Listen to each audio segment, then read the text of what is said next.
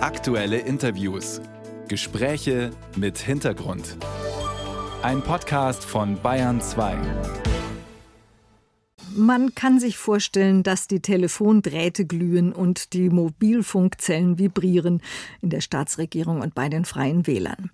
Morgen Vormittag geht's zum Rapport in die Staatskanzlei. Deren Chef Florian Herrmann erwarte nichts anderes als umfassende Aufklärung. Wie kam das ekelhafte Wortwahl Söder, also das antisemitische Hetzblatt in Aiwangers Schulranzen, was hatte es dort zu suchen und was ist dann weiter damit geschehen? Die Causa Aiwanger Aiwanger schlägt Wellen bis nach Berlin. Politische Gegner fordern Aiwangers Rücktritt, aber auch Parteifreunde aus anderen Bundesländern, etwa aus Rheinland-Pfalz, fordern zumindest Aufklärung.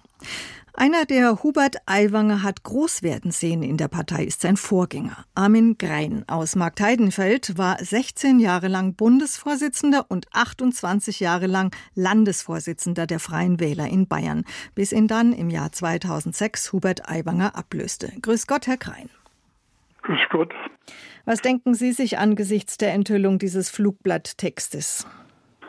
Also ich habe noch einmal nachgedacht über den Tag der Wahl vom Aiwanger. Und da muss ich sagen, die Vorstandschaft hatte ja einen anderen vorgeschlagen, der mein Nachfolger werden sollte, oder sogar zwei andere. Und das ist dann nicht gelungen, weil der Aiwanger ein hervorragendes Referat, ein hervorragendes Vorstellungsgespräch gebracht hat. Und dann sind alle dem Aiwanger gefolgt. Und äh, es gab also auch innerparteiliche Kritik damals. Welche Art von Kritik? Ja, es war also so, das habe ich übrigens in meinem Buch, das Sie wahrscheinlich noch nicht kennen, aber da steht es wörtlich drin mit der Überschrift Die Freien Wähler, eine Erfolgsgeschichte der Demokratie. Da steht es drinnen, was ihm vorgeworfen worden ist. Was war das?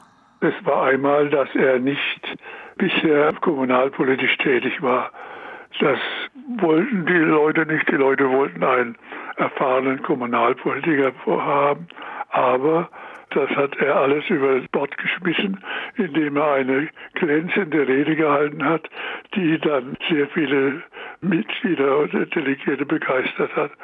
Und er ist dann im zweiten Wahlgang, erster Wahlgang, waren noch vier Leute da, dann sind sie zusammengeschmolzen auf zwei natürlich und da ist dann Aiwanger als Sieger hervorgegangen. Und wie haben Sie Hubert Aiwanger damals erlebt? Also was ist charakteristisch für ihn? Charakteristisch für ihn ist vor allen Dingen, dass er sehr zielstrebig ist, dass er auch sehr ich-bezogen ist, muss ich auch sagen, und dass er aber auf der anderen Seite immer äh, die Freien Wähler im Auge hatte, dass die nach vorne kommen. Und das ist ihm ja auch, wie Sie wissen, gelungen. Hat er sich denn früher mal in anderen Zusammenhängen, vielleicht auch abseits von Mikrofonen, irgendwie menschenverachtend oder abfällig über jüdische Menschen geäußert? Nein, weiß ich nicht, überhaupt nicht. Und deswegen bin ich auch so überrascht von der Veröffentlichung in der Süddeutschen Zeitung. Ich kann mir äh, das nicht vorstellen, dass er das gesagt hat. Er hat es jetzt auf seinen Bruder gemünzt und ich würde ihm das auf jeder Stelle glauben. Also das ist keine Ausrede, sondern er war als 16-Jähriger war er noch gar nicht in der Lage, Position zu beziehen, so wie es ein Erwachsener, ein völlig Erwachsener tut. Aber der Bruder ist ja auch nur ein Jahr älter und er gibt jetzt an, das Flugblatt geschrieben zu haben. Kennen Sie den Bruder, Helmut? Nein, den kenne ich nicht. Ich kenne die Familie Aiwanger überhaupt nicht. Aber ich muss sagen, zu Hause ist er, also in, in seinem Bereich, ist er nicht überall beliebt. Und was mir aber recht gegeben hat, dass zum Beispiel äh, der Erwin Huber, der damals Partei, was war der? Äh, Von der CSU? Hm? Der CSU, ja.